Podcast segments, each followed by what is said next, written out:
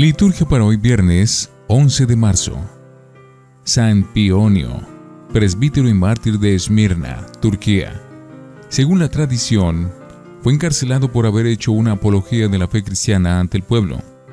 Allí en prisión, con sus exhortaciones, animó a muchos fieles a soportar el martirio.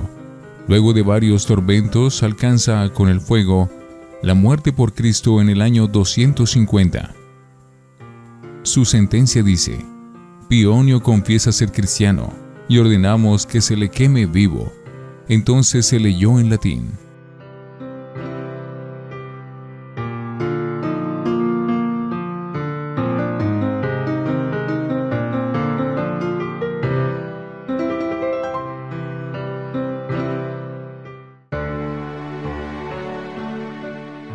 Antífona. Líbrame, Señor, de mis tribulaciones. Mira mi pequeñez y mis trabajos, y perdona todos mis pecados. Oremos. Concede, Señor, a tus fieles prepararse adecuadamente a la celebración pascual, para que asumamos seriamente la mortificación corporal y que su fruto aproveche para el bien de todos. Por nuestro Señor Jesucristo, tu Hijo. Primera lectura de la profecía de Ezequiel, capítulo 18, versículos 21 al 28. Esto dice el Señor. Si el pecador se arrepiente de los pecados cometidos, guarda mis preceptos y practica la rectitud y la justicia, ciertamente vivirá y no morirá. No me acordaré de los delitos que cometió. Vivirá a causa de la justicia que practicó. ¿Acaso quiero yo la muerte del pecador? Dice el Señor, y no más bien que enmiende su conducta y viva? Si el justo se aparta de su justicia y comete maldad, no se recordará la justicia que hizo. Por la iniquidad que perpetró, por el pecado que cometió, morirá. Y dice el Señor, ¿no es justo el proceder del Señor? Escucha, casa de Israel. ¿Con qué es injusto mi proceder? ¿No es más bien el proceder de ustedes el injusto?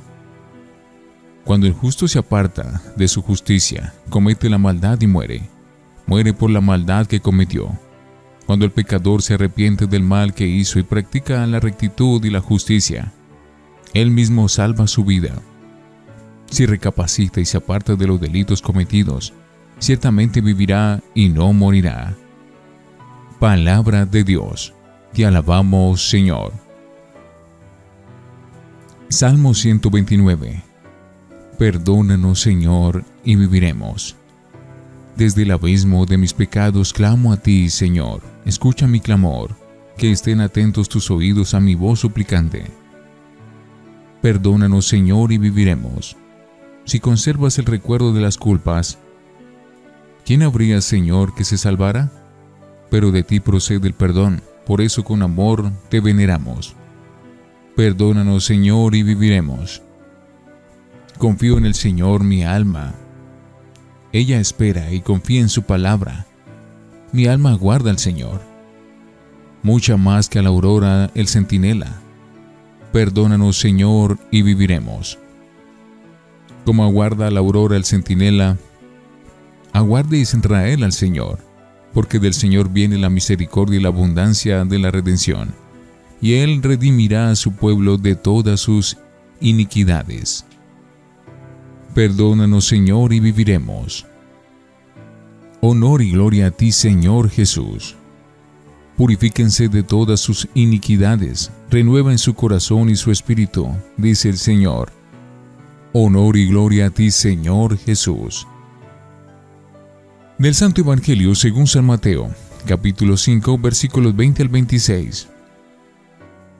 En aquel tiempo, Jesús dijo a sus discípulos, Les aseguro que si su justicia no es mayor que la de los escribas y fariseos, ciertamente no entrarán ustedes en el reino de los cielos. Han oído ustedes que se dijo a los antiguos, No matarás, y el que mate será llevado ante el tribunal. Pero yo les digo, todo el que se enoje con su hermano, será llevado también ante el tribunal. El que insulte a su hermano, será llevado ante el Tribunal Supremo, y el que lo desprecie será llevado al fuego del lugar de castigo. Por lo tanto, si cuando vas a poner tu ofrenda sobre el altar, te acuerdas allí mismo de que tu hermano tiene alguna queja contra ti, deja tu ofrenda junto al altar y ve primero a reconciliarte con tu hermano y vuelve luego a presentar tu ofrenda. Arréglate pronto con tu adversario, mientras vas con él por el camino, no sea que te entregue al juez, el juez al policía y te metan a la cárcel. Te aseguro que no saldrás de ahí hasta que hayas pagado el último centavo. Palabra del Señor. Gloria a ti, Señor Jesús. Oremos. Acepta, Señor, esas ofrendas con las que quisiste reconciliarnos y por las cuales nos devuelves con amor la salvación, por Jesucristo nuestro Señor. Antífona. Por mi vida, dice el Señor, no quiero muerte del pecador, sino que se convierta y viva. Oración después de la comunión. Que el alimento de tu sacramento, Señor, nos renueve en la santidad, para que limpio del pecado, participemos del misterio salvador. Por Jesucristo nuestro Señor. Mira, Señor, con benevolencia a tu pueblo, y concédele que las prácticas cuaresmales exteriores realicen su transformación interior por Jesucristo nuestro Señor. Lección Divina. Oremos. Desde lo hondo a ti grito, Señor, escucha mi voz, no permitas que me hunda en la fosa fatal, porque tú quieres la conversión y la vida del pecador, no su muerte. Si llevas cuenta del pecado, ¿quién podrá subsistir? Pero en ti está el perdón, la gracia y el futuro. Con toda mi alma espero en ti, Señor con más ansia que el centinela aguarda la aurora, porque de ti viene la misericordia y la redención. Amén. Lectura. Dios no quiere la muerte del pecador, sino que se convierta y viva, dice la primera lectura tomada del profeta Ezequiel durante el tiempo del destierro babilónico. Gracias a la clemencia del Señor, la conversión es siempre posible si es verdad que hay una solidaridad en el mal y el pecado que nos rodea, también es cierto que la culpabilidad colectiva no diluye la responsabilidad personal de cada uno en la parte que le toca del mal social. En nuestra mano está desandar el camino. Dios da siempre una segunda oportunidad porque es amigo de la vida.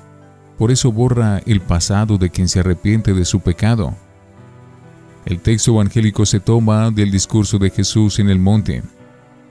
Comienza el Señor estableciendo una premisa sobre la nueva justicia, es decir, la nueva fidelidad que pide el reino de Dios. Si no son mejores que los letrados y fariseos, no entrarán en el reino de los cielos. Jesús está refiriéndose al concepto de santidad que establecían los maestros de la ley judía para decir que no alcanza el nivel requerido para la pertenencia al reino, porque se queda en formalismo exterior y no va a la raíz interior, a las actitudes, al corazón. Al discípulo de Cristo se le pide más. Jesús lo va a concretar a continuación mediante seis antítesis, de las que se lee hoy la primera, relativa al homicidio. El Señor apela a toda su autoridad, la de quien no vino a abolir la ley, sino a darle plenitud. Han oído que se dijo, pero ya les digo, Jesús no se contenta con el mínimo legal de la letra escrita, sino que se sitúa en el máximo del amor y del espíritu de la ley. Por eso va mucho más allá de la prescripción mosaica sobre el homicidio físico. Quinto mandamiento, generalizado su aplicación a todo hecho palabra y gesto con intención injuriosa respecto del hermano.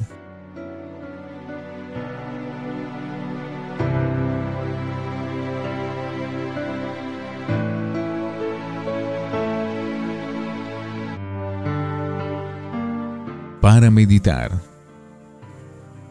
El amor es antes que el culto. De ahí concluye Jesús la necesidad de la reconciliación fraterna para estar en regla con Dios y poder rendirle el culto debido.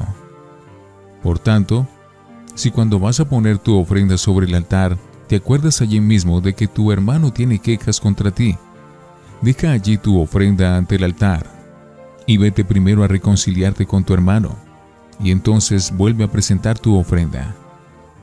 Jesús nos descubre hoy el nexo existente entre amor y culto, caridad y Eucaristía.